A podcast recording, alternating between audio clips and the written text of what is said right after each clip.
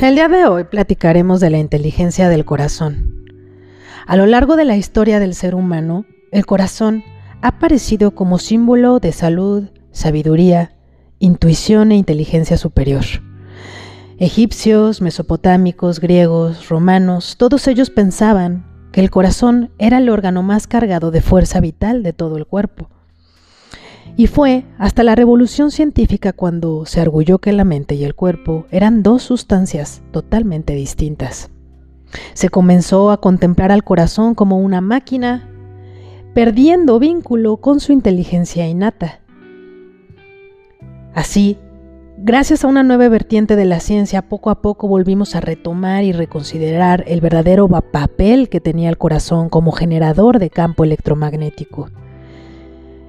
Llegamos a la conciencia de que el corazón no era solo una bomba muscular, sino que era capaz de influir en nuestros sentimientos y emociones, que era un órgano sensorial que nos orienta en decisiones y que al final contribuye constantemente a la comprensión de nosotros mismos.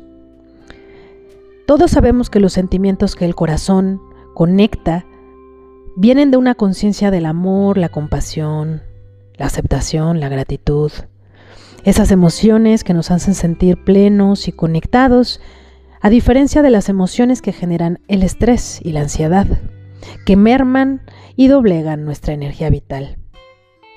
Así, encontramos que el problema es que esas emociones superiores a menudo surgen al azar, es decir, que buscamos algún acontecimiento que pase en nuestro entorno para poder sentirlas. Así, vamos a encontrar que el fallo cardíaco es una de las causas principales de muerte en hombres y mujeres y que el estrés es uno de los principales factores que contribuyen a este tipo de enfermedades. Entonces, conectamos con la idea de que lo que pensamos tiene un efecto directo en nuestro eh, ritmo cardíaco, en el, en el impacto de nuestro corazón, en nuestro cuerpo. Así que el ejercicio que tenemos que llevar a cabo, además de la práctica física, es poder integrar al aprendizaje de generar voluntariamente coherencia cardíaca a través de estas emociones, de, la dedicación y la práctica que le pongamos a, cultivar este tipo de emociones eh, de alta frecuencia.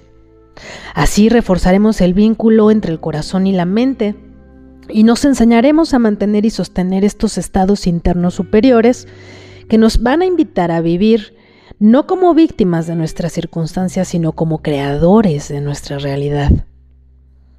Así nos damos cuenta que el corazón tiene una inteligencia muy particular y que no solamente se trata de un órgano que regula la presión sanguínea o, que, o el equilibrio hormonal, sino que también genera una intención una, una intención de comprensión de uno mismo y despierta una intuición muy privilegiada que al final incrementará nuestra claridad mental.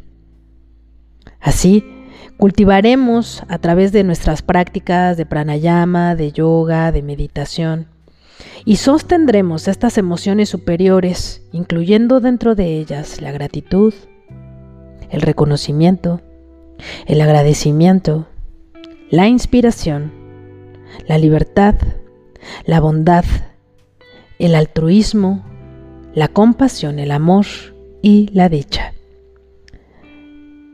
Dejaremos de practicar la infelicidad inconscientemente que generan nuestros miedos para comenzar a practicar la creación y el mantenimiento de estados amorosos, altruistas y diferentes que tengan un impacto en nuestra salud y en nuestro bienestar en general. Ese sería el reto de nuestra práctica a nivel mental.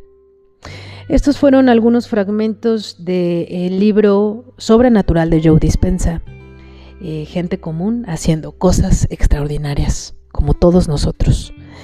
Eh, les mando un abrazo, y nos vemos en clase. Namaste.